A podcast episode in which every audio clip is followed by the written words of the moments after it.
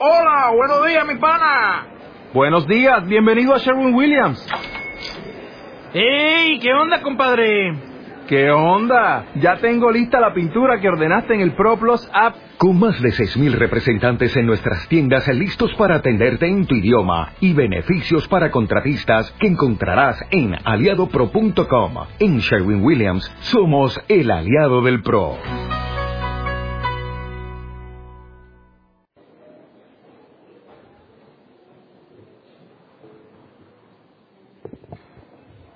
Muy bien, muy bien.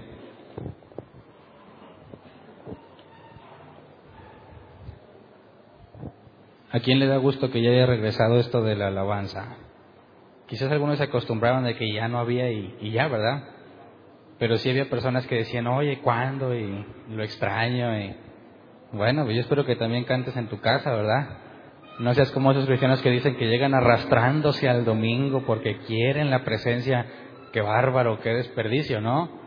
Tú puedes experimentar a Dios todos los días.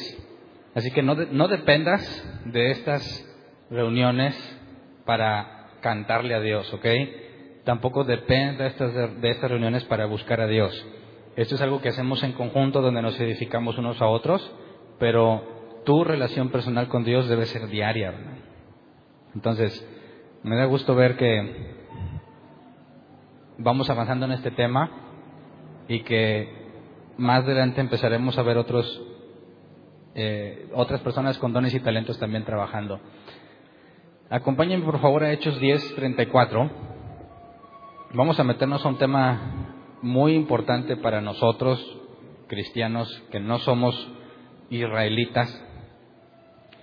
Y esta es una especie de, introducción al, al tema porque puede ser muy profundo y el objetivo de hoy no es analizar con profundidad toda la evidencia bíblica al respecto, sino que nos vamos a pegar al objetivo de Lucas. Lucas, autor del libro de los Hechos, nos narra, y este pasaje lo vamos a usar como base, dice, entonces Pedro, bueno, esa es la versión 60, ¿verdad?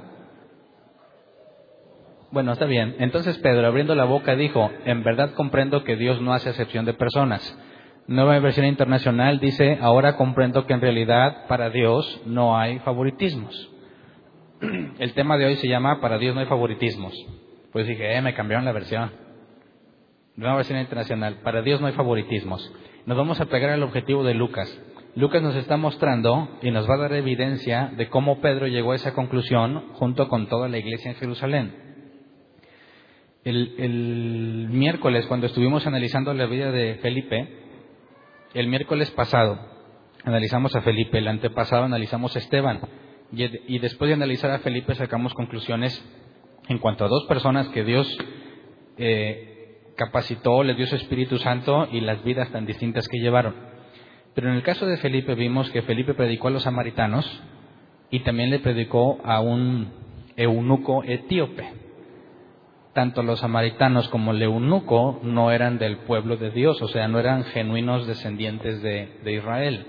Así que vemos que este asunto de Cornelio, que vamos a analizar, que es donde Pedro llega a la conclusión de que para Dios no hay favoritismos, no es, no es el tema que determinó que ahora sí Dios fue con los gentiles, sino que sumando los samaritanos, al eunuco y a otros, a otros pasajes donde nos dicen que también se le predicó a los griegos, y con detalle el caso de Cornelio, nos introducen al tema de cómo Dios extendió la salvación al pueblo que no era israelita. Y esto genera muchas preguntas dentro de los cristianos y mucha polémica. Por ejemplo, ¿nosotros debemos de guardar la ley, sí o no? Y el que dice no, entonces, ¿puedo robar, matar, mentir? Ah, no, no, eso, eso no lo debo hacer. Pero pues eso está en la ley de Moisés, ¿sí o no? Son los diez mandamientos. Ah, eso sí, pero lo demás no. ¿Cuál, ¿Cuál otro no? Pues, por ejemplo, ya no apedreamos a las muchachas que no son vírgenes antes del matrimonio. Si no, pues, ¿quién quedaría viva? Ah, no es cierto. No hacemos eso. Y dices, ¿y por qué no haces eso? Pero sí guardas los diez mandamientos. ¿Por qué quitas lo demás?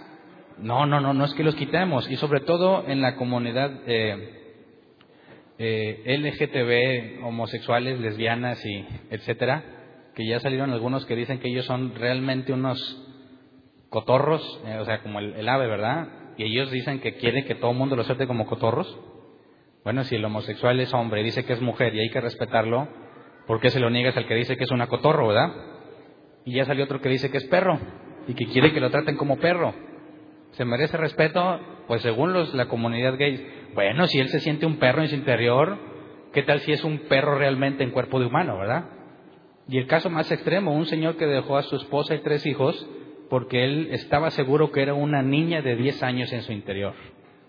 Y sale en la foto el, hombre ya viejón, barbón, con chonguitos, y quiere que lo traten como una niña de 10 años. Fíjate cómo el, relativismo, si un hombre asegura que es mujer y le tienes que creer, bueno, pues le tienes que creer al que dice que es perro y que dice que es una niña, ¿verdad? Cuando le preguntan a los cristianos, ¿y tú por qué estás en contra? Dices, la Biblia está en contra. ¿Por qué? Porque dice Levítico, no se echará el hombre con varón. Ah, en la ley de Moisés. Sí, pero tú no guardas la ley de Moisés. Ah, no. Entonces, ¿por qué estás en contra? No, pero eso sigue vigente. ¿Y por qué lo demás no? Entonces, se empieza a hacer una mezcla confusa de qué cosas sí debemos observar, qué cosas no. Pero luego leemos a Pablo en la carta a los romanos y en la carta a los hebreos que si alguien guarda una sola cosa de la ley, tiene que obedecerla toda. Y con uno que quebrantes, quebrantas todo. Entonces dices, ah, caray, entonces miento o no miento, porque está en la ley de Moisés, ¿no? Y si me esfuerzo por no mentir, porque está en la ley de Moisés, tengo que cumplir con todo lo demás. Y, se vuelve complejo a veces tratar de definirlo. Entonces, hay muchísima información que no voy a ver hoy porque si Dios quiere, los primeros cuatro capítulos de Romanos toman de lleno este tema en entender cuál es la diferencia entre un judío y un no judío con respecto a la ley y todo eso. Hoy veremos ciertas cosas superficiales como con el objetivo de analizar la conclusión a la que llegó Pedro, ¿ok? Comprendo que en realidad para Dios no hay favoritismos. Entonces me comprometo a hacer todo mi esfuerzo por mantenerme en ese pasaje llegar a esa conclusión. Entonces, perdón, leamos Hechos 10 del 1 al 2, porque Lucas nos introduce a un hombre llamado Cornelio, ¿verdad? Dice, vivía en Cesarea un centurión llamado Cornelio, del regimiento conocido como el italiano él y toda su familia eran devotos y temerosos de Dios, realizaba muchas obras de beneficencia para el pueblo de Israel y oraba a Dios constantemente. ¿Qué tipo de centurión es, verdad? Es un centurión romano, pero se comporta como judío, pero no es judío porque no es del pueblo de Dios. Y había formas en que los gentiles o los que no son del pueblo de Dios podían ser prosélitos o convertirse al judaísmo pero como quiera, ellos están limitados en las cosas que tienen que cumplir. Aunque te convirtieras al judaísmo, tú no puedes cumplir todo lo que Dios le pidió a los judíos. De hecho, hay mandatos que no voy a leer hoy donde dice, tú lo harás, pero el extranjero no. Hay cosas que Dios quiere que específicamente los descendientes de Israel hagan y el extranjero, aunque esté convertido al judaísmo, no debe de hacer. Entonces, entendamos lo que está, cómo se nos habla de Cornelio, un hombre que extrañamente busca a Dios y realiza muchas obras de beneficencia para el pueblo. No es el primer tipo de centurión, o no es, este no es el único caso así. Recordemos eh, lo que el propio Lucas nos narró en Lucas 7 del 1 al 5. Dice, cuando terminó de hablar del pueblo, Jesús entró en Capernaum. Había allí un centurión cuyo siervo, a quien él estimaba mucho, estaba enfermo, a punto de morir. Como oyó hablar de Jesús, el centurión mandó a unos dirigentes de los judíos a pedirle que fuera a sanar a su siervo. Cuando llegaron ante Jesús le rogaron con insistencia. Fíjate, los judíos le ruegan a Jesús, este hombre merece que le concedas lo que te pide. Aprecia tanto a nuestra nación que nos ha construido una sinagoga. Entonces, los judíos interceden por un gentil ante el Jesús que más adelante matan por blasfemo. Está extraño, ¿verdad? pero consideraban que debido a las cosas que hace, se merece que Dios le ayude. Y esto es interesante. Fíjate la filosofía, ¿verdad? Debido a que aprecia tanto al pueblo de Dios y que ha construido una sinagoga, merece que le concedas lo que te pide. ¿Cuántos de aquí se merecen que Dios les conceda lo que le, le han pedido? ah, nadie levanta la mano, ya me conocen. Nadie, nadie merece, pero ¿cómo es que los judíos pensaban que él sí lo merecía? Ahí hay una distinción muy importante. ¿Qué tienes que hacer para merecer algo de parte de Dios o no hay nada que puedas hacer? Hay dos tipos de creyentes, ¿verdad? Y según Jesús dijo, hay dos personas que cuando entran a orar, una hora dice, gracias Dios, porque yo no soy como toda la bola de esos de pecadores. Yo doy mis diezmos y esto y todo, y le agradece por todo lo bueno que es Él. Y otro dice, allá, escondidillo, apartado, sé propicio a mí porque soy pecador. Alguien le agradece a Dios por todas las cosas buenas que ha hecho, y otro reconoce que no hay nada que pudiese hacerlo aceptable a los ojos de Dios por todas las cosas que ha hecho. ¿Cómo es que dos personas pueden llegar a conclusiones tan opuestas? Cuando los cristianos ven a Dios como Santa Claus, le dicen a Dios, Dios, me he portado bien, ¿verdad? Leo la Biblia, oro, voy a árbol plantado, esos son puntos extras, ¿verdad? Así que necesito, Dios, que me cumplas esto porque lo anhelo. Y piensas que bajo esa misma lógica, cuando no, no has orado, no has leído y no te congregas aquí, dices, Dios, bueno, no me lo merezco porque no me he portado bien. ¿Alguna vez has llegado a esa conclusión? ¿Por qué? ¿En qué momento te lo mereces o en qué momento dejaste de merecerlo? ¿Consiste en eso o no? Entonces, sigamos leyendo sobre Cornelio, Hechos 10, 3 al 8, porque Dios le concede una visión. Y fíjate el enfoque de Lucas. Dice un día, como a las 3 de la tarde, tuvo una visión. Vio claramente un ángel de Dios que se le acercaba y le decía a Cornelio. ¿Qué quiere, Señor? le preguntó Cornelio, mirándolo fijamente y con mucho miedo. Dios ha recibido tus oraciones y tus obras de beneficencia como una ofrenda, le contestó el ángel. Envía de inmediato a algunos hombres a Jope para que hagan venir a un tal Simón apodado Pedro. Pausa. ¿Cuál es el criterio que le está diciendo el ángel? Ha recibido tus oraciones y tus ofrendas, perdón, y tu beneficencia como una ofrenda. Dios, leamos la versión 60 para tratar de ser lo más polémico. Dice, versículo 4, él mirándolo fijamente y atemorizado dijo, ¿qué es Señor? Y él le dijo, tus oraciones y tus limosnas han subido para memoria delante de Dios. Entonces, bueno, las dos versiones nos dicen cosas distintas, ¿verdad?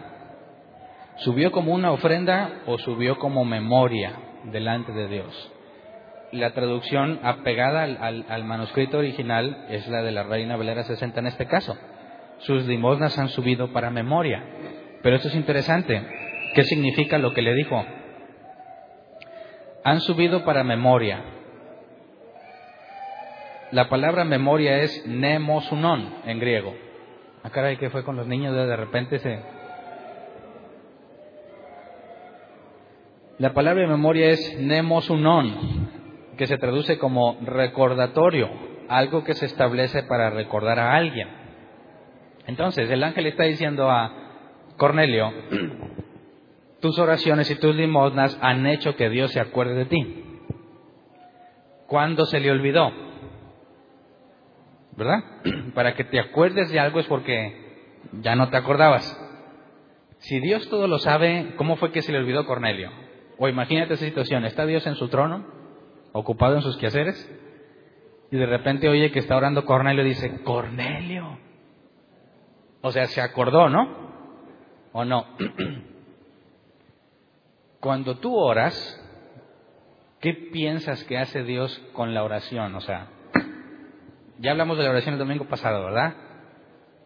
Y espero que hayamos entendido ese asunto. Entonces, cuando estás orando, ¿cómo es que Dios se acordó de Cornelio? Dijo, ah, mira sus oraciones y sus limosnas. Ya me acordé de este cuate.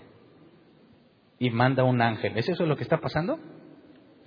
Entonces, ¿por qué fue como memoria, recordatorio para Dios. Bueno, nemosunon viene de nemouneo, que se traduce como hacer mención de alguien o pensar en alguien. Entonces, es correcto y dices, bueno, cuando tengo memoria de alguien, me acuerdo de ese alguien, ¿verdad? O menciono a ese alguien.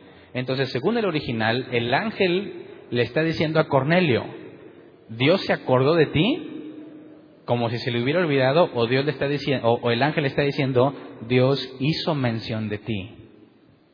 Fíjate la diferencia, y es válido según la traducción. Entonces, si aparece el ángel, Cornelio le dice, ¿qué onda, verdad? Y dice, Dios hizo mención de ti. ¿Por qué? Por tus oraciones y por tus limosnas. Entonces, si yo oro mucho y doy mucha ofrenda, ¿Dios me va a mencionar? ¿Me va a dar algo? ¿Me lo merezco o no me lo merezco?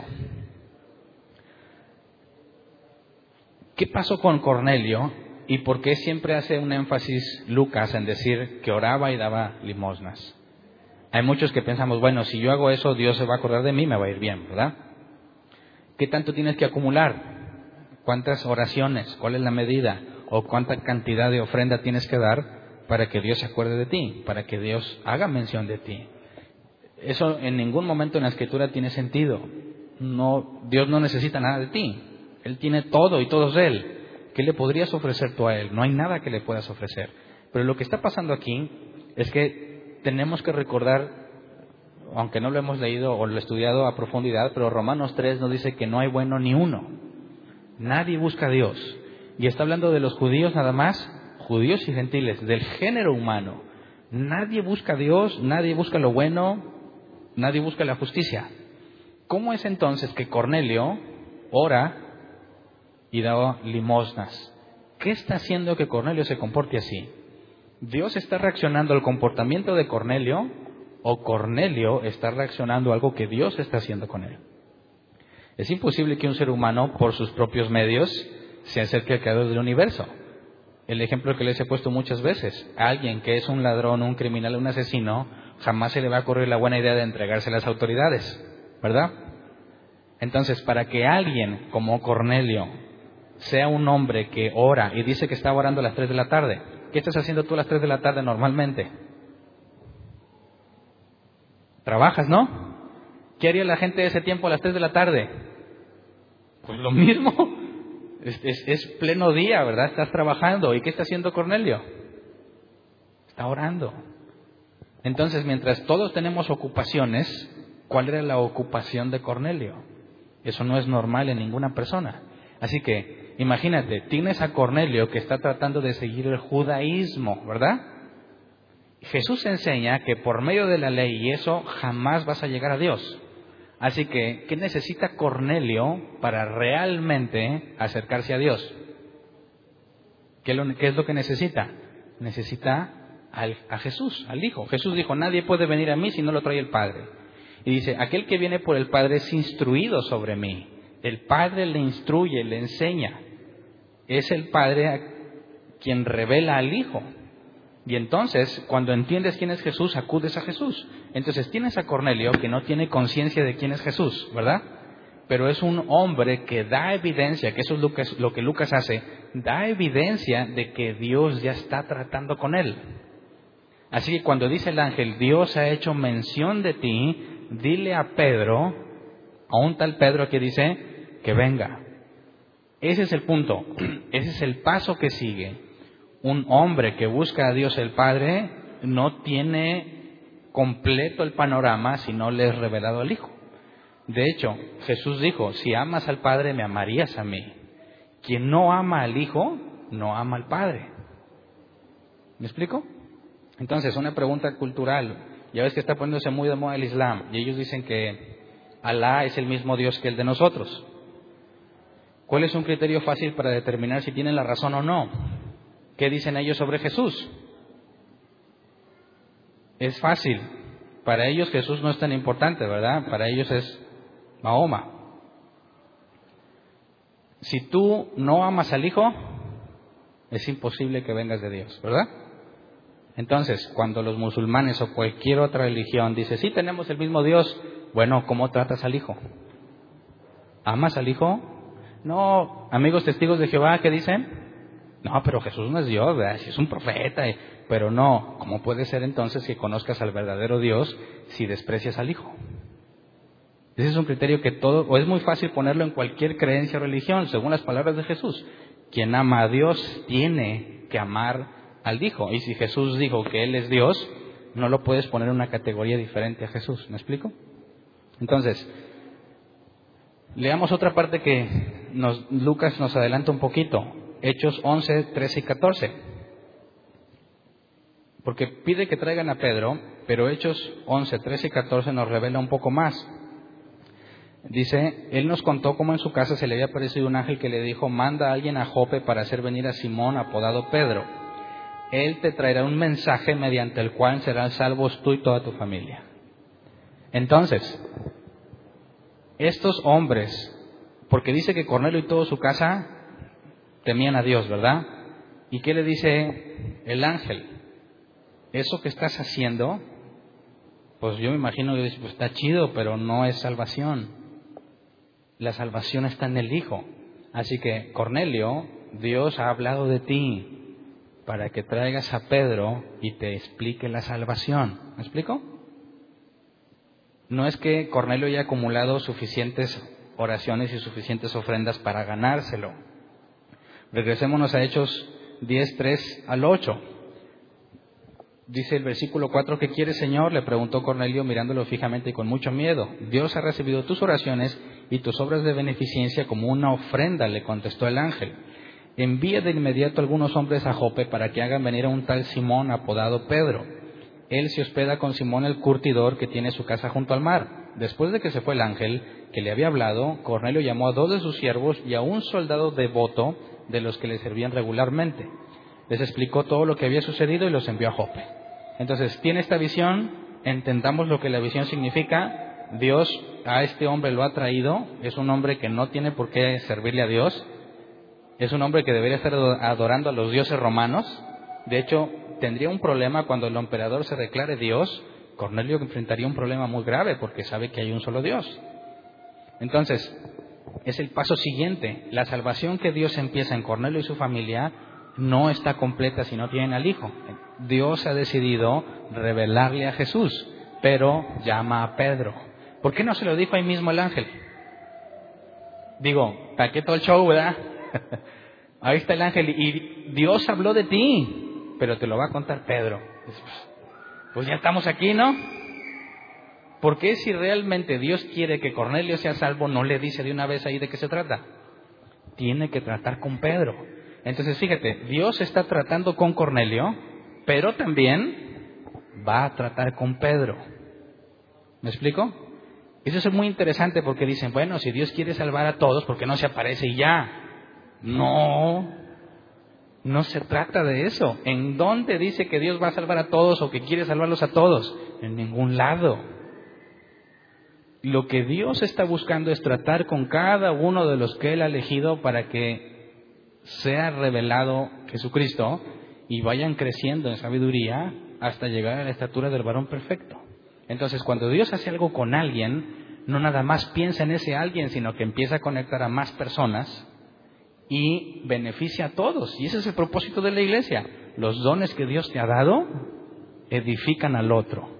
Entonces, cuando Dios me va a revelar algo a mí, dentro del contexto del cuerpo de Cristo, no tengo yo por qué ser un ente aislado al cual nada más Dios le habla y dice, no te juntes con nadie más porque todos son pecadores. No. Por medio de los demás, cada uno en su propia vida, vas a ser tratado y movido. Beneficias a otro y tú captas la onda en otras cosas. ¿Cuántas veces, no sé si te has dado cuenta, que el que enseña o el que se prepara para enseñar es el que más aprende? ¿Verdad? Ustedes me escuchan y dicen, ah, sí, bien chido. Bueno, ahora tú transmítelo, no es lo mismo, ¿verdad? Ah, caray, para transmitirlo necesitas entenderlo. Entonces, si te dice, ahora tú predicas, te aseguro que vas a estudiar como nunca antes. Y vas a pensar, bueno, ya lo entendí, pero ¿cómo lo explico? Tienes que profundizar más en comprenderlo mejor para poder decir esto significa. Y más si te dejamos, a ver, ahora que te pregunten, ah, caray, ahí las preguntas nos dicen, ¿qué onda? ¿verdad? ¿Realmente entiendes o me estás cuenteando? Entonces, veamos lo que ahora pasa con Pedro. Eh, Hechos 10, 9 al 23. Al día siguiente, o sea, al día siguiente de que Dios le habla a Cornelio a través de un ángel, al día siguiente, mientras ellos iban de camino y se acercaban a la ciudad, Pedro subió a la azotea a orar. Era casi el mediodía. Tuvo hambre y quiso algo de comer. Mientras se lo preparaba, le sobrevino un éxtasis. Vio el cielo abierto y algo parecido a una gran sábana que, suspendida por las cuatro puntas, descendía hacia la tierra. Quisiera que hagas el ejercicio ahí mental. Imagínate lo que Pedro vio. Versículo 12. En ella había toda clase de cuadrúpedos, como también reptiles y aves. Levántate, Pedro, mata y come, le dijo una voz. De ninguna manera, Señor, replicó Pedro, jamás he comido nada impuro o inmundo. Lo que Dios ha purificado, tú no lo llames impuro. Esto sucedió tres veces y enseguida la sábana fue recogida al cielo. Analicemos esto que está pasando, ¿verdad? En el contexto de Pedro. Leamos este pasaje que Pedro entendía muy bien, Levítico 20, 25 al 26. Levítico 20, 25 al 26 dice, por consiguiente, también ustedes deben distinguir entre los animales puros y los impuros, y entre las aves puras y las impuras no se hagan detestables ustedes a sí mismos por causa de animales, de aves o de cualquier alimaña que se arrastra por el suelo, pues yo se los he señalado como impuros. ¿Quién está hablando aquí? Dios.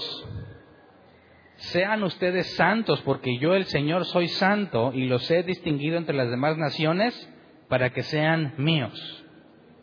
Entonces imagínate, ves la sábana, tú eres Pedro, sabes perfectamente que Dios dijo, no comas de los animales inmundos. Y no vamos a entrar en detalle, pero vea muchos, que es la forma de la pezuña y los peces, que sí, muchos criterios. Entonces, Pedro ve descender la sábana. ¿Y qué clase de animales hay? De todo, puros e impuros. Y escucha una voz que le dice, mata y come. ¿Qué pensarías tú? ¿Es Dios esa voz o no? ¿O es el diablo? ¿A qué conclusión llegarías si bajo otro contexto Dios viene y te dice, Hernán, y a lo mejor no digo nombres, pero yo sí, el mío sí, Hernán, quiero que te cases con una prostituta. ¿Qué pensarías? Y no nada más con una, la que vive ahí. Ah, caray. ¿Fue Dios o no fue Dios? ¿Qué tal si Dios baja y te dice, Hernán, quiero que andes desnudo y descalzo por tres años? ¿Qué pensarías? ¿Es Dios o no fue Dios? ¿Mm? El caso de la prostituta es bíblico, ¿verdad? Oseas. Dios le dijo Oseas, cásate con la prostituta. Ah, caray, ¿por qué Dios me pide algo eso? ¿Y el que andaba desnudo y descalzo por tres años? Isaías. Y Dios le pidió eso. Ahora, entiéndase que desnudo en el contexto aquel no es desnudo sin nada, ¿verdad? Sí había algo como una especie de, faldita, pero no tenías tu capa y no estabas preparado para el, el clima. Así que andar desnudo como cuando Saúl desnudo profetizaba, tampoco era desnudo sin nada, ¿verdad? Pero pues no era propio que un profeta anduviera así, ¿verdad? Acá nomás en sus trapitos. ¿Y a quién se le ocurre eso? a Dios. Dios, ¿y qué ganas con que yo ande desnudo y descalzo tres años? Dios le estaba mandando un mensaje a los israelitas. Entonces viene la manta, se oye la voz, Pedro mata y come. ¿Qué dice Pedro? Claro que no. Y quizás hasta hubiera citado la escritura del Levítico 20. Dios dijo que no coma nada inmundo. Entonces, ¿fue Dios quien le habló o no? si me dices que sí, ¿Cómo es que Dios se contradice? Es como lo de la revelación, ¿verdad? Alguien tiene una revelación.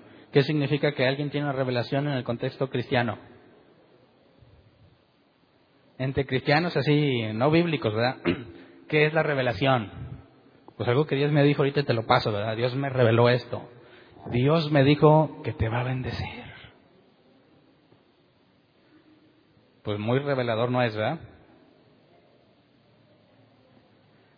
Algunos piensan que la revelación es algo incluso que puede ir fuera de la escritura.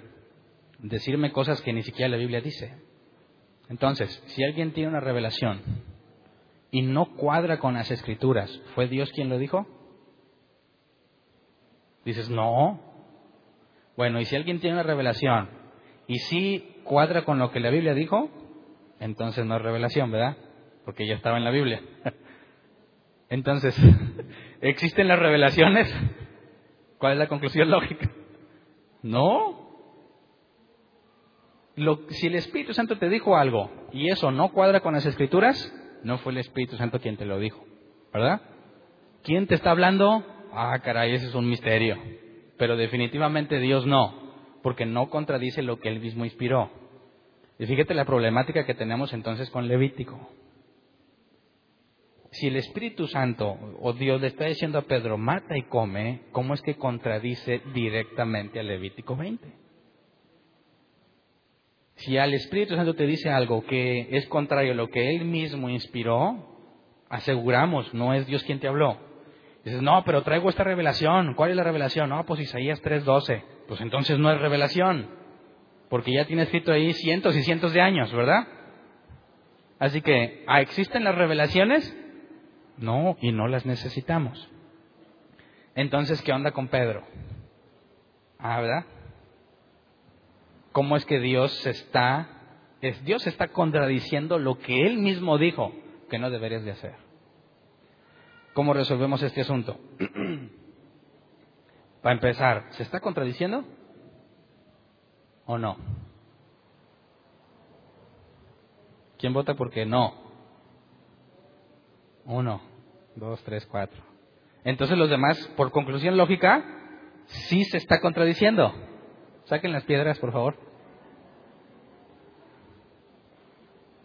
Si encontramos contradicción en la escritura, la desechamos porque no es palabra de Dios. Entonces, ¿cómo resolvemos esto? Vayamos a palabras de Jesús. Marcos 7, 14 al 19. De nuevo Jesús llamó a la multitud, escúchenme todos, dijo, y entiendan esto. Nada de lo que viene de afuera puede contaminar a una persona. Más bien lo que sale de la persona es lo que la contamina. Después de que dejó a la gente, entró en la casa, sus discípulos le preguntaron sobre la comparación que había hecho. ¿Tampoco ustedes pueden entenderlo? les dijo. ¿No se dan cuenta de que nada de lo que entra en una persona puede contaminarla? Porque no entra en su corazón sino en su estómago y después va a dar a la letrina. Con esto Jesús declaraba limpios todos los alimentos. O sea, en Levítico 20 dice, no te hagas detestable, ¿verdad?, por comer un animal impuro. O sea, que el hecho de comerme un avestruz, que estaba prohibido, yo nunca le he comido, ¿eh? Comes avestruz, ya eras detestable a los ojos de Dios. Y luego Jesús dice, no, nada de lo que comas te contamina. ¿No es, otra, ¿No es contradicción? Entonces, fíjate, ¿qué hay con que la cerveza es pecado? Y no me malentiendas. ¿La cerveza es pecado? ¿Por qué? Porque te emborrachas. Es como dicen, las armas son malas. Las armas matan a la gente. No. ¿Cuándo se ha visto que una pistola sola mató a alguien? Nunca. ¿La cerveza es mala? ¿Es pecado la cerveza? Y no te estoy diciendo, ah, Hernán dijo y ahora sí. No. Quiero que entendamos de qué se trata esto que Jesús está diciendo, ¿verdad? Porque hay personas con muy buena intención que dicen, tú no debes de tomar cerveza ni vino porque es pecado. Entonces le lees este pasaje, ¿verdad? Ah, caray, Jesús dijo que nada de lo que te comas te contamina. Entonces, ¿es pecado o no es pecado? Bueno, la cerveza no. Pablo más adelante nos va a decir, no hay nada impuro en sí mismo. El pecador eres tú, que tomas más de la que debieras de tomar. Pero entonces cerveza, ay no, apártala, la reprendo. Tú eres el problema, ¿verdad? Las pistolas, pues en manos de quién está. Entonces, ¿es pecado una pistola, una cerveza, el vino? Eso, nada de eso es pecado o pecaminoso. El pecaminoso eres tú cuando haces mal uso de esas cosas. Así que quien se estaba emocionando porque la cerveza no es pecado, nada más le quito la, etiqueta a la cerveza y te la pongo a ti, ¿verdad? El pecador eres tú. Ok. ¿Qué tal si te tomas una nada más? Un caguamón nomás.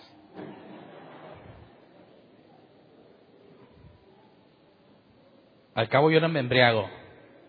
Y quiero decirle para que no se malinterprete después de que Hernán dijo que sí puedes tomar, ¿eh? Yo no tengo problema porque a mí no me gusta ni la cerveza ni el vino. Para la gloria sea de Dios. Pero sí me embriagaba, ¿eh? Antes de ser cristiano sí era borracho. Pero, eh, ¿qué tal si te tomas una cerveza? ¿Es malo? ¿Y qué tal si alguien te está viendo que piensa que está mal? Mira, imagínate que tú estás echando la placa en la casa, o bueno, más fácil, quitando la selva verde que tienes allí, ¿verdad? Ahí estás duro, ¡ah! tienes bastante sed, y resulta que por azares de lo que sea, hay una cerveza bien helada, así muerta, como le dicen, ¿verdad? Muerta. ¿Te la tomas o no te la tomas? ¿Te está tentando el diablo? Fíjate, analicemos bien según lo que Jesús dijo. Si yo la agarro y me la tomo, ¿es pecado?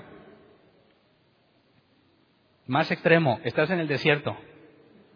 Dicen, ah, en la casa no, pues me puedo ir a la, tienda y comprarme otra cosa. Bueno, déjame te quito esos argumentos.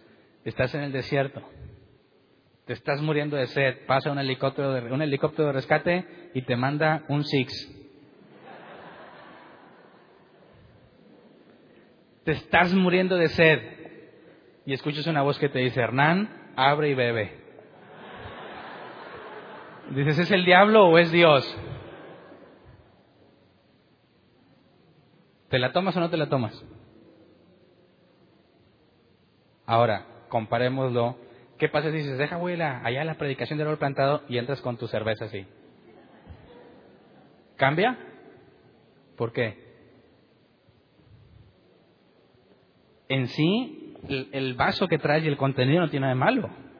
Y dices, pues yo qué, mira, estoy estudiando la palabra y pues pisteando tranquilo.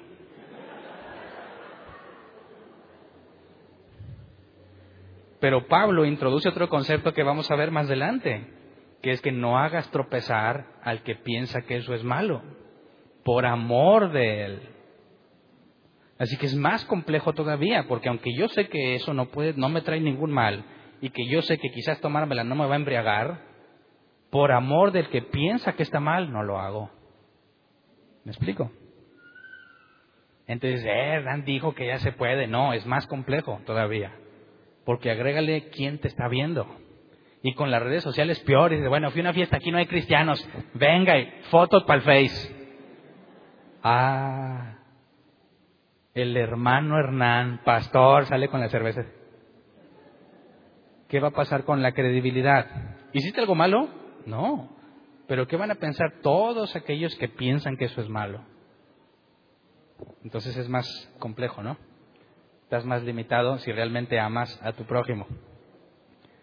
Así que, lo siento chavos, el six ese, tírenlo. Pero regresemos al punto. Jesús está diciendo o confirmando la contradicción de lo que oyó Pedro. Pedro, perdón, para empezar, la voz que oyó Pedro mata y come armoniza con lo que Jesús dijo, ¿no? No hay nada que tú te puedas comer que te contamine. Así que ahora imagínate el conflicto de Pedro. Pedro tiene en la mente Levítico y luego recuerda las palabras de Jesús. ¿A quién le haces caso? ¿Y por qué Jesús contradice la ley? ¿Cómo lo resolvemos? Con la propia escritura. Vamos para empezar a Miqueas 6, 6 al 8. No hay ninguna contradicción aquí. Para el que piense que es contradictorio es porque no ha entendido este tema, el tema que vamos a analizar, no a profundidad porque lo veremos si Dios quiere en la carta de los romanos. Pero aquí nos da información muy útil, eh, Miqueas 6, 6 al 8. ¿Cómo podría acercarme a, Dios y postrarme, eh, cómo poder acercarme a Él, y aquí está incompleta la versión internacional, y postrarme ante el Dios Altísimo? ¿Podré presentarme con holocaustos o con becerros de un año? ¿Se complacerá el Señor con miles de carneros o con diez mil arroyos de aceite? ¿Ofrecería mi primogénito por mi delito, el fruto de mis entrañas por mi pecado? Ya se te ha declarado lo que es bueno, ya se te ha dicho lo que de ti espera el Señor, practicar la justicia, amar la misericordia y humillarte ante tu Dios. Fíjate la pregunta, ¿cumplo con todos los sacrificios, ofrendas de aceite, todo eso? ¿Con eso lo voy a tener contento? ¿Y qué dice Dios? No. Se espera que practiques la justicia, ames la misericordia y te humilles ante Dios. Entonces, ¿qué onda con toda la ley? Si Dios dice, eso no me complace, entonces, ¿para qué instituyó los animales puros e impuros? Esto lo resume Levítico 20, 7, 8. Con el mismo Levítico contestamos. ¿Para qué fue la ley? ¿Cuál es el objetivo de la ley? Dice Levíticos 27 al 8, conságrense a mí y sean santos porque yo soy el Señor su Dios. Obedezcan mis estatutos y pónganlos por obra. Yo soy el Señor que los santifica. ¿Para qué era toda la ley de Moisés? Para santificarlos. ¿Qué significa santificar? Muchos cristianos piensan que santificar es, o ser santo es nunca cometer pecado, pero eso no es lo que el original dice. La palabra hebrea para santificar o santo es kadash, que se traduce, se traduce como ser puesto aparte. Eso es todo. ¿Quién es un santo? Aquel que fue puesto aparte. Por consecuencia, no es como todos los demás. Entonces, la ley que Dios dio, ¿para qué era? Para santificar a su pueblo, para que no hicieran nada de lo que las naciones a su alrededor hacen, para que ellos hagan algo diferente, que haya una diferencia clara entre su pueblo y el que no es su pueblo. Pero, ¿es eso lo que busca? ¿Le agradas a Dios por esa forma en que te santificas? Aquí hay una pregunta simple. ¿Cómo fue que Abraham se salva? ¿Cómo es que Abraham es salvo si no había ley? ¿Bajo qué criterios? Dice, ah, espérame, espérame, espérame. ¿Qué fue primero? ¿La promesa a Abraham o la ley de Moisés? Y creyó Abraham a Dios y le fue contado por justicia. Y luego, cientos de años después, viene la ley de Moisés. Ahora muchos piensan que tienes que cumplir la ley para salvarte. Y la pregunta es, ¿cómo se salvó Abraham? Isaac, Jacob, Enoch, Abel. ¿Bajo qué criterios? Ah, ah, ah, ah, ah. Entonces, ¿Jesús tenía razón cuando dijo que no hay nada que te contamine? No importa qué comas, tú no te contaminas. Lo que te contamina es lo que sale de ti. Entonces, ¿por qué Dios instituyó que no debes de comer eso? Para los israelitas, en su contexto cultural, hacer una diferencia entre ellos y los demás. Pero antes de eso, la salvación es por fe antes de la ley de Moisés. Entonces, cuando viene la ley de Moisés, no se invalida la salvación por fe. Se le aplica al pueblo judío para que viva apartado de todo lo que le rodea. ¿Alguna vez te preguntaste, ¿qué sentido tiene un mandato como no pongas a cocer el cabrito en la, en la leche de su madre? ¿Alguien se acuerda de ese mandato? Dice, a ver Dios, para empezar, ¿a quién se le ocurriría? Vamos a hacer un cabrito, pero en la leche de su madre. ¿Por qué Dios da un mandato así? Porque ¿de dónde lo sacó?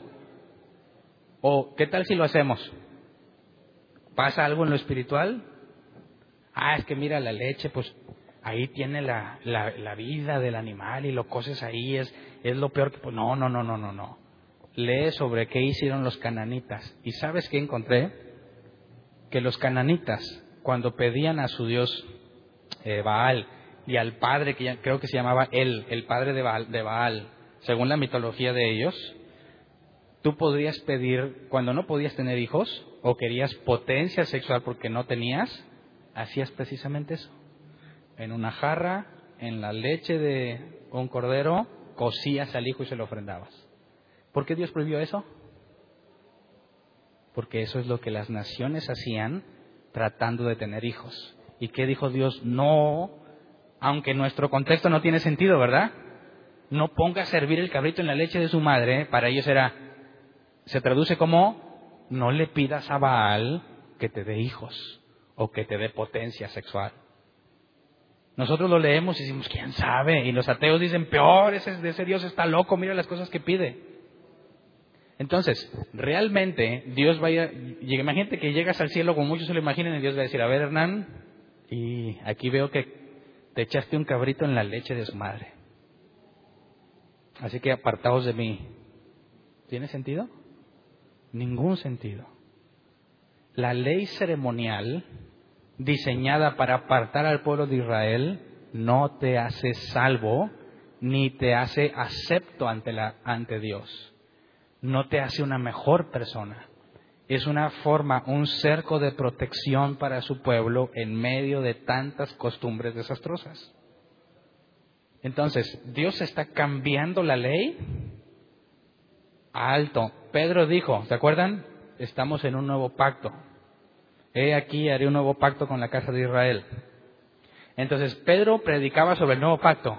Ve la sábana y, y ¿dónde tiene su mentalidad? ¿En el nuevo pacto o en el viejo? En el viejo pacto. Y Pedro le dice, no, yo no puedo comer eso. Y dice, Pedro, no predicaste que estamos en el otro pacto. ¿Entiendes? Dice, ah, caray, ese pacto, el propio Dios dijo, haré un nuevo pacto. Y Pablo nos va a explicar, si hace un nuevo, el viejo ya no sirve. Entonces, si estoy en el nuevo pacto, lo que Jesús dijo tiene perfecto sentido. No importa qué comes, eso no te hace no te contamina los ojos de Dios. Cuando baja el manto y le dice a Pedro, mata y come, ¿cuál es la lección que le quieren dar a Pedro? Hey, sé congruente. Estás en un nuevo pacto, no en el antiguo. ¿Me explico? ¿Hay contradicción? No hay tal contradicción. Así que cuando digas, no, Dios me dijo esto, pero no está en la Biblia, ¿qué tal si es como Pedro?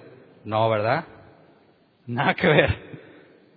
No lo vayas a tratar de aplicar en barbaridades que según tu Dios te dijo, ¿verdad? Y fue la salsa de los tacos o algo así.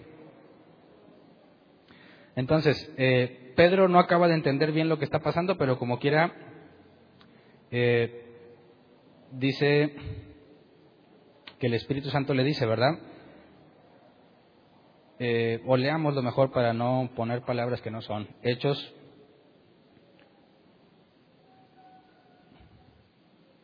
Hechos 10, versículo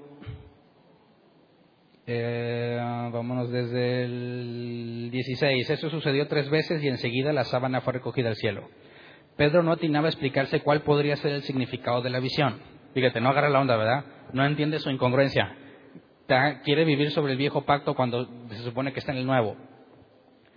Dice, eh, mientras tanto los hombres enviados por Cornelio que estaban preguntando por la casa de Simón se presentaron a la puerta. Llamando averiguaron si allí, hospedaba, allí se hospedaba Simón apodado Pedro. Mientras Pedro seguía reflexionando sobre el significado de la visión, el Espíritu le dijo, mira, Simón, tres hombres te buscan, date prisa, baja y no dudes en ir con ellos, porque yo los he enviado. Pedro bajó y les dijo a los hombres, aquí estoy, yo soy el que ustedes buscan, ¿qué asunto los ha traído por acá? ¿Por qué Pedro les pregunta eso si, el Espíritu le dijo, ve con ellos? Pues mira, si bajó la sábana y sientes que Dios te dijo eso, y luego vienen unos, unos soldados romanos. Andamos buscando a Pedro. ¿Serán buenas o malas noticias? Y el Espíritu dice, ve con ellos. ¿Qué asunto los ha traído por acá? O, decir, o, debió salir Pedro, vámonos, vámonos. Dios ya me dijo qué. No, ¿verdad? Aquí hay algo de sentido. ¿Qué asunto los ha traído por acá? Hay que Pedro está indagando, ¿verdad? Buscando confirmación de lo que está sintiendo porque no lo comprende.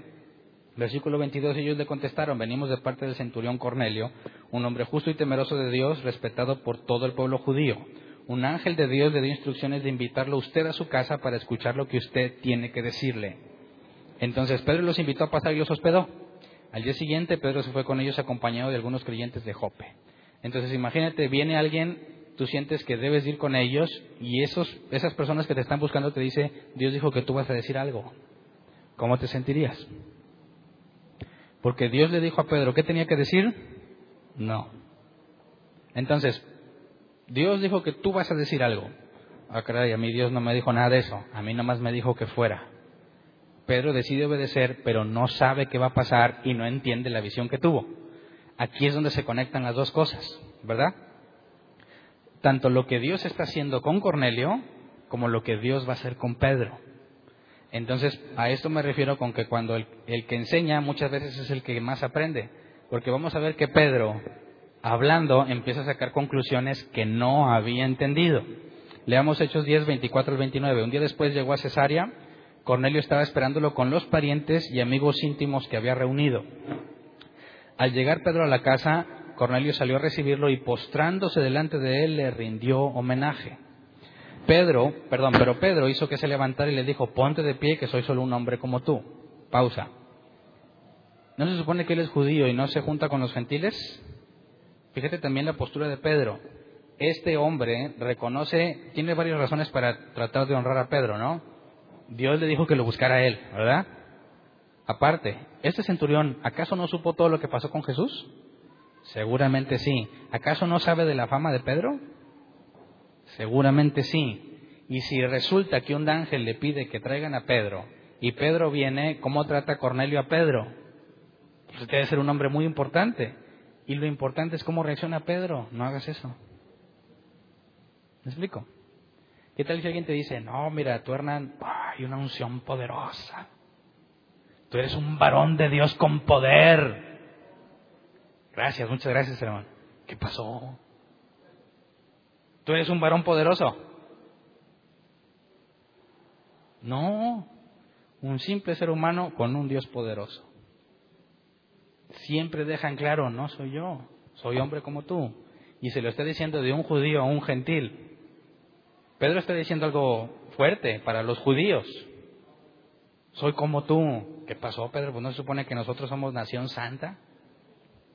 ¿Cómo que somos iguales? Fíjate la, la humildad de Pedro. Versículo 27, Pedro entró en la casa conversando con él y encontró muchos reunidos. Entonces les habló así, ustedes saben muy bien que nuestra ley prohíbe que un judío se junte con un extranjero o lo visite.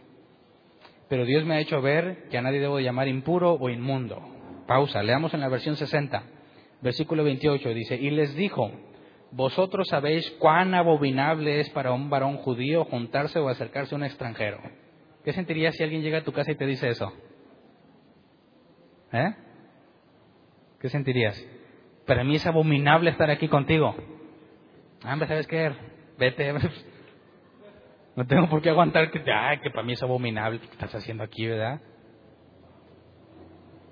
Por eso la nueva versión internacional habla sobre asunto de la ley, ¿verdad?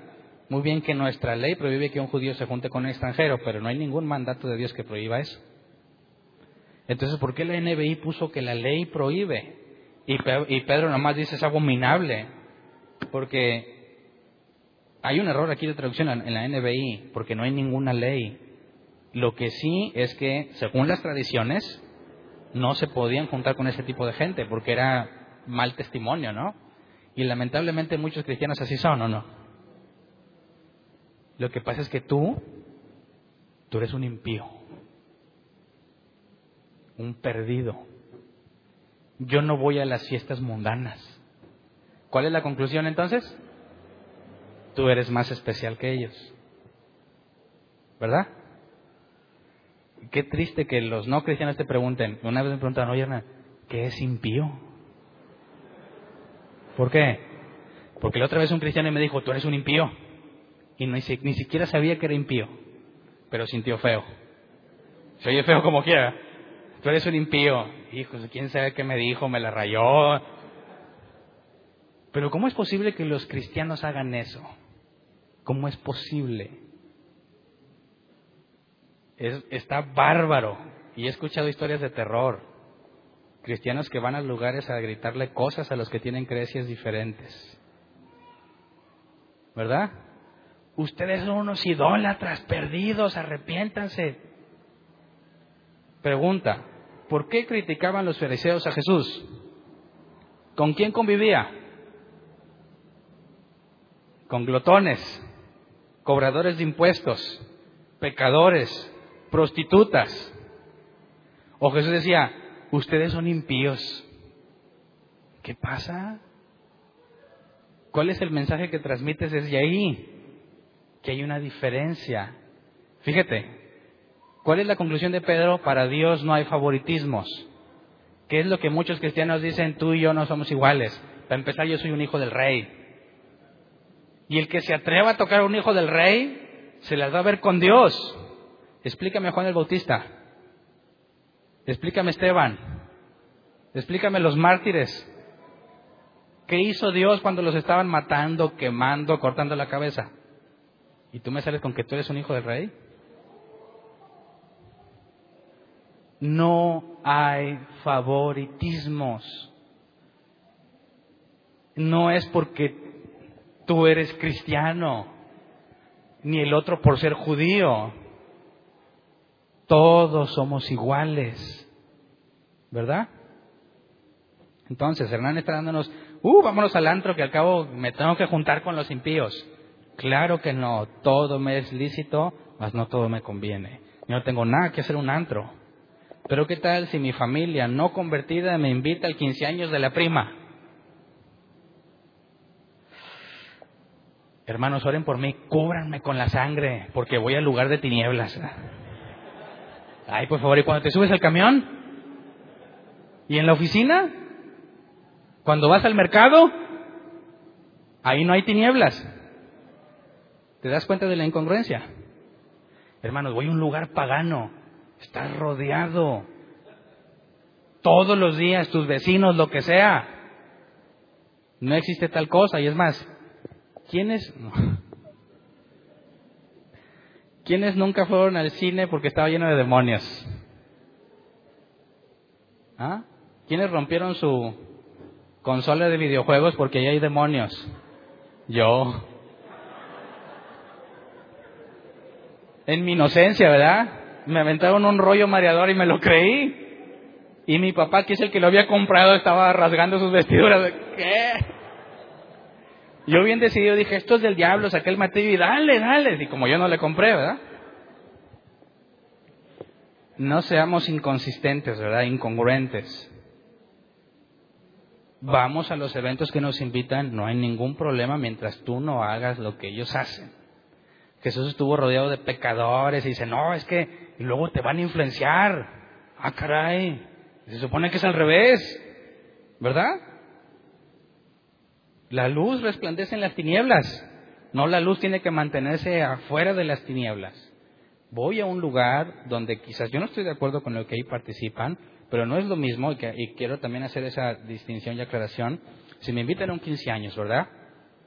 Y pues yo voy al 15 años de la prima, no sé, de quién sea órale, felicidad, no, que esté mucho gusto, y pues quizás hacen sus shows, no, que la quinceañera baila, y, luego la quinceañera que el perreo, y dices, hijo, eso, ¿dónde que Y enfrente de sus papás, ¿verdad? dices, ¿dónde está ahí la, la moral? No estoy de acuerdo, está bien, pero mi familia se da cuenta que no me la doy de muy santurrón. Soy igual que ellos, peco de forma diferente. ¿Verdad? Y si se pone el bailongo, tapo mis oídos santos. Y pongo, cuando pongan a Celina, yo estoy bien anticuado ya en eso, no me sé los grupos nuevos.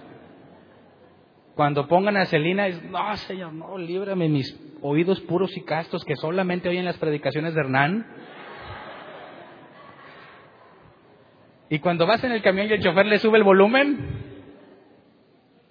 ese es el punto. Fíjate lo que Dios le está enseñando a Pedro. Pedro dice, para un judío es abominable estar aquí. ¿Y luego qué dice? Pero Dios me ha hecho ver que a nadie debo de llamar impuro o inmundo. Ojo, cristianos, a nadie le digas impío, idólatra, fornicario. No seas payaso.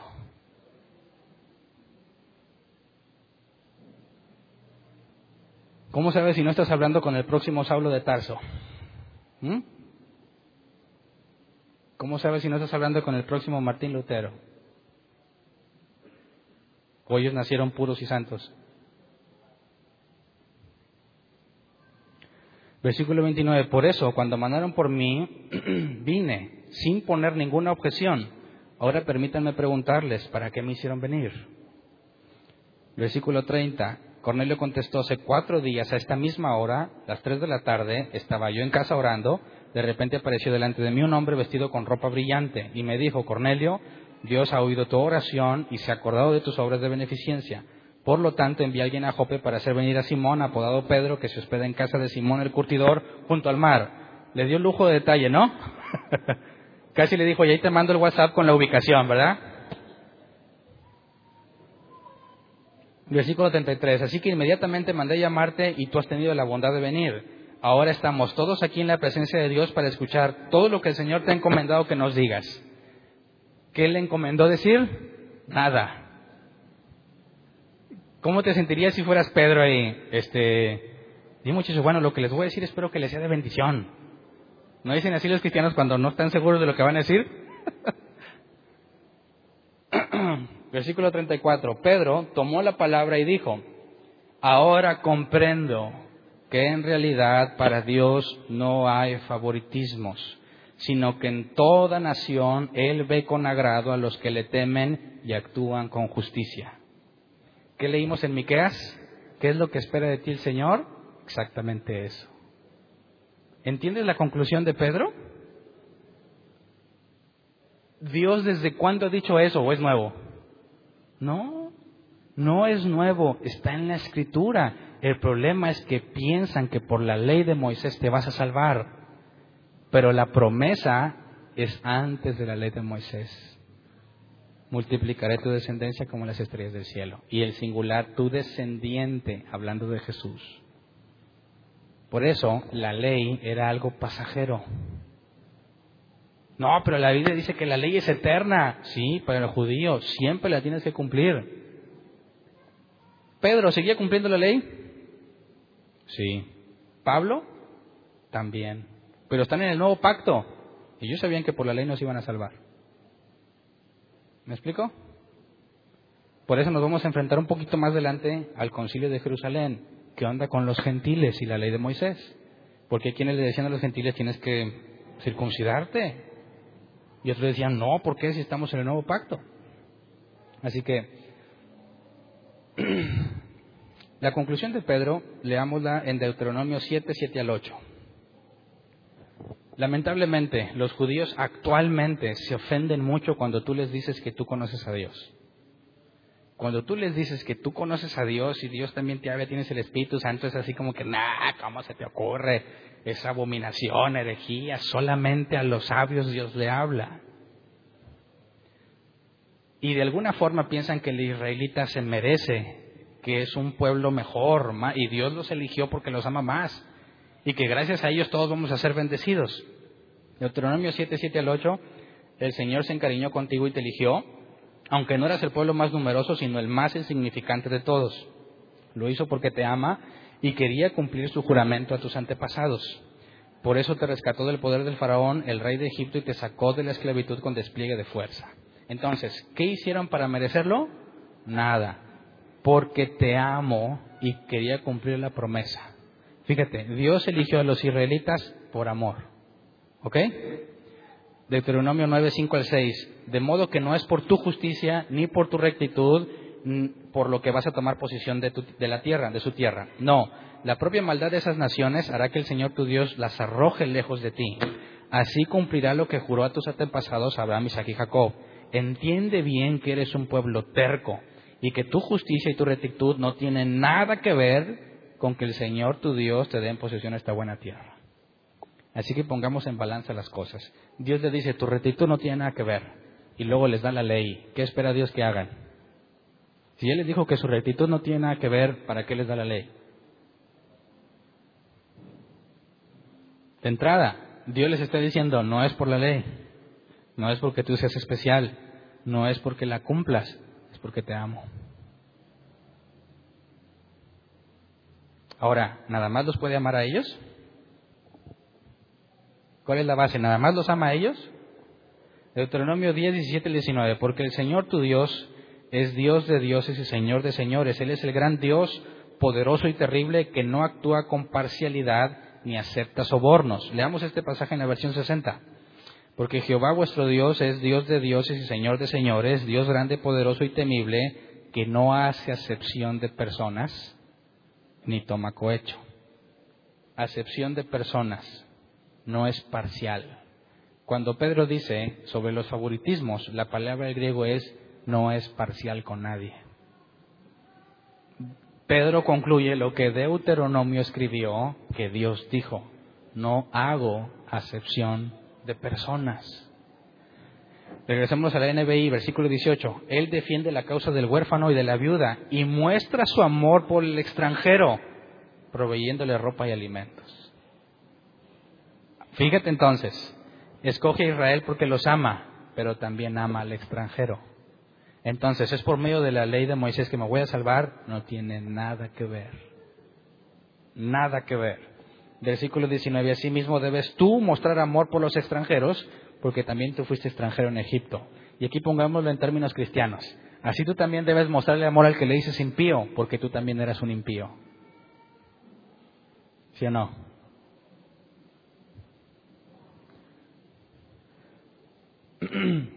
Entonces, muchachos, cuando les inviten a una convivencia y todo, sean sabios cuando responden. ¿Verdad? Si de por sí ya hay mucho que se dice de los creyentes, ¿verdad? se atreven a invitarte, oye, vamos a tener una renuncita. Este, ¿te gustaría ir? Yo no voy a fiestas paganas. ¿Dónde quedó el segundo mandamiento? Ahí con tu boca contradices lo que tú mismo dices que conoces, ¿no? Terminemos la historia, Hechos 10, 36 al 43. Pedro hablando, Dios envió su mensaje al pueblo de Israel anunciando las buenas nuevas de la paz por medio de Jesucristo, que es el Señor de todos.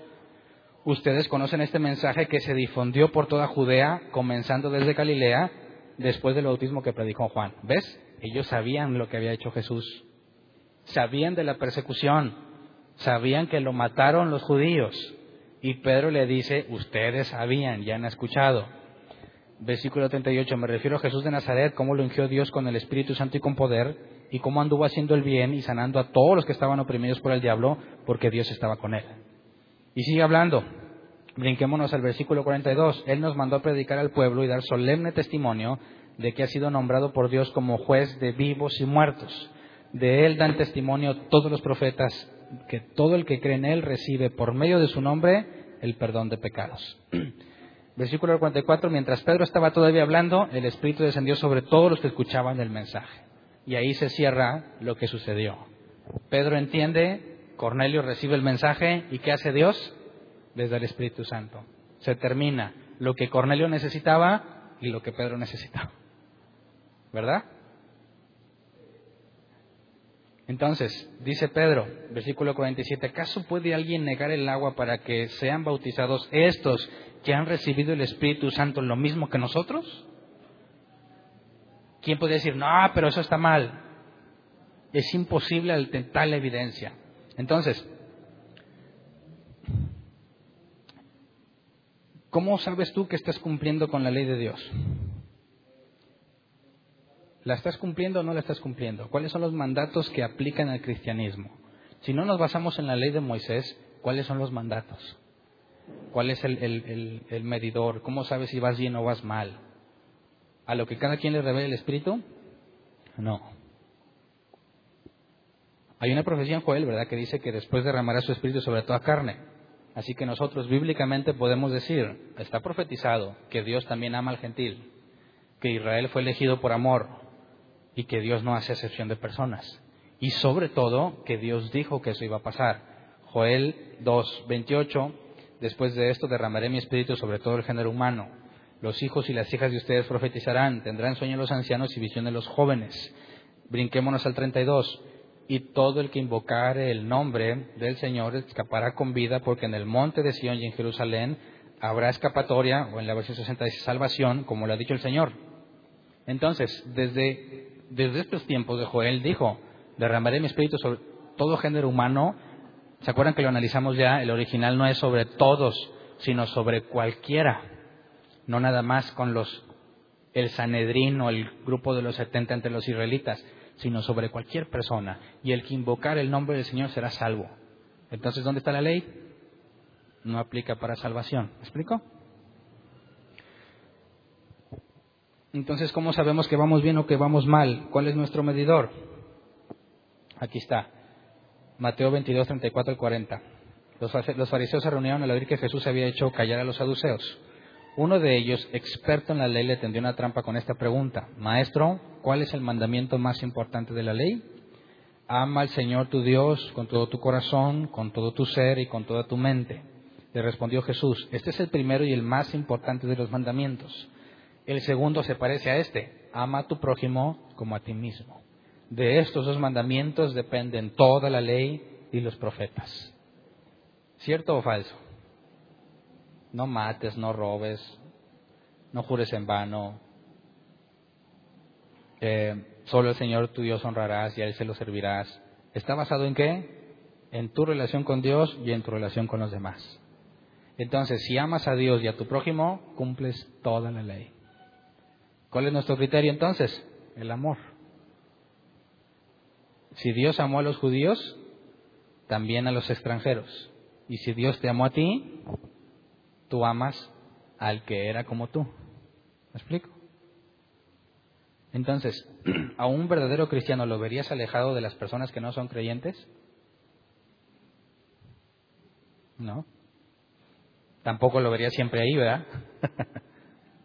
Pero siempre aprovecharía toda oportunidad que se presente para hablar de buena de forma amena y de buen gusto sobre lo que entiende. Y si Dios no escoge nada más a los judíos, sino también a nosotros, ¿cómo sabes tú que aunque tú lo veas perdido, no es alguien que Dios eligió? ¿Me explico? Por eso ningún creyente, sea cristiano o judío, puede exaltarse a sí mismo sintiéndose especial y menospreciar al que no es como él. ¿A cuántos no creyentes has maltratado? ¿A cuántos maltrataste? ¿A cuántos les dijiste, mira, soy demasiado sagrado para ti? Yo no me junto con gente como tú. Si ese tipo de personas todavía las frecuentas, corrígelo. No le va a decir, oye, perdón porque una vez te dije impío. No. Cambia tu actitud. ¿Verdad? Cuando le hables a alguien de cerca de Dios, lo ves con desprecio, hombre, tú te vas al infierno. Como los cristianos amorosos, Cristo te ama. Yo no quiero en esas cosas, ah, te vas al infierno entonces. ¿Dónde estaba el amor? No hay favoritismos. Si te eligió a ti, puede elegir a cualquiera, ¿no? Tú eres el caso máximo. si Dios tuvo misericordia de ti con todo el mugrero que has hecho, puede tener misericordia del que sea. Así que seamos congruentes. Vamos a ponernos de pie.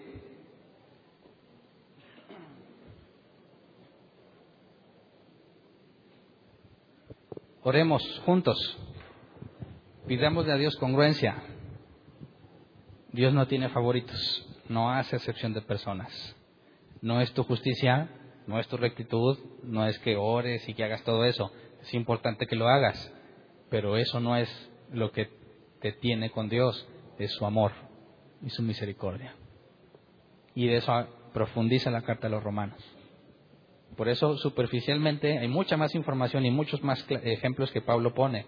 Pero el objetivo de Lucas es, ¿cómo fue que los gentiles llegaron a todo esto? Ahí está. Porque Dios lo hizo. Y Pedro, cuando regresa con la iglesia de Jerusalén, se le echan encima. ¿Cómo que entraste con ellos?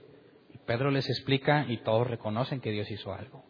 Así que ¿cuál es la evidencia contundente de que Dios no hizo acepción de personas?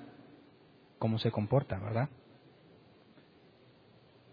Si alguien, imagínate que un judío te dice, no, tú cuál, tú nunca puedes saber de Dios porque Dios nomás les habla a los sabios, ¿cómo le puedes demostrar que sí?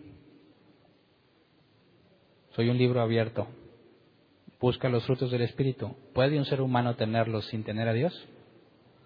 Esa es la evidencia. Por sus frutos los conoceréis. Y si alguien anda diciendo que, como dice la Escritura, si tú dices que amas a Dios pero aborreces a tu hermano, eres un mentiroso. Si tú dices, yo me voy a servir al Señor, ¿verdad? Vamos a hacerlo por el Señor. Y te pones a gritar, idólatras, impíos. ¿No te parece una profunda contradicción? El que dice que ama a Dios pero aborrece a su hermano es un mentiroso. que seamos reconocidos porque somos humildes. No vemos diferencia entre personas, ni siquiera entre nosotros, pastor, profeta, apóstol, tampoco entre nosotros hay diferencias. Todos somos hermanos. Tenemos un solo hermano mayor que es Jesús y tenemos un solo Padre que es el Padre. Así que todos somos iguales. No permitas que te eleven, no te eleves y no menosprecies. Y tampoco dejes que te menosprecien a ti. Pablo le dijo a Timoteo que nadie menosprecie, te tenga en poco tu juventud. Cada quien tenga el concepto que debe de tener de sí mismo, ¿verdad?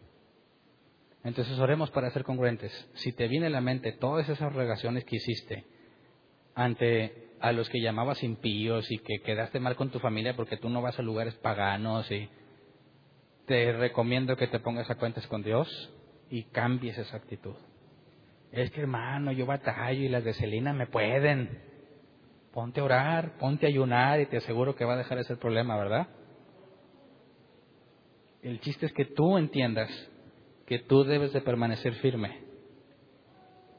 Así que si tú tienes problema con eso, bueno, también es sabio que si llegan y te ofrecen la cerveza y tú no la sabes controlar, me digas, bueno, pues tengo que estar con ellos, ¿no? ¿Verdad? Ahí no seas necio. No agarres algo que sabes que no puedes controlar. Puedes estar ahí también, ¿verdad? Y de entrada, si alguien llega a ver entre nosotros, vas pasando por un lugar, ves una esquina y están todos tomando y ves uno de la iglesia, ¿qué vas a pensar? Ándale, esto lo tiene que saber Hernán. No, a ver, a ver, el contexto no. A ver, ¿lo viste tomando? ¿Qué estaba haciendo? Dices, no, sí lo vi, y uh, bien contento. ¿Qué dice Mateo 18? Ve y dile a él a solas, ¿qué onda, brother? Se supone que tú no participas en esas cosas. ¿Y qué te dice? No, no tiene de malo. Traes dos testigos, según Mateo 18, ¿verdad? O más. Y si sigue aferrado en que no tiene de malo, dilo a la congregación. Sigue aferrado, sáquenlo de la congregación, es un gentil. No ha sido transformado en su mente. ¿Me explico? Entonces, oremos, como ven, para que Dios nos ayude a corregir las barbaridades que hicimos.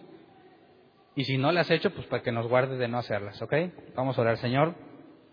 Perdónanos por todas las veces que ofendimos menospreciando a otros, porque nos sentíamos superiores o los vimos a ellos como gente desechada por ti.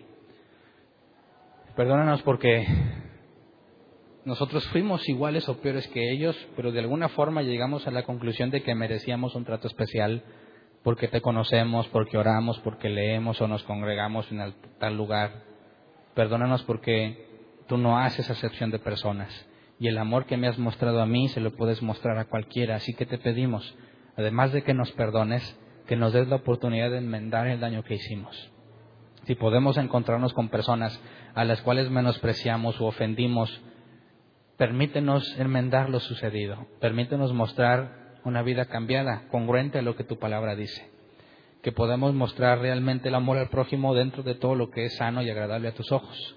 Permítenos permanecer firmes cuando estemos en lugares que puedan ser motivo o tentación, pero sobre todo permítenos ser congruentes para que nuestros hechos, nuestra vida,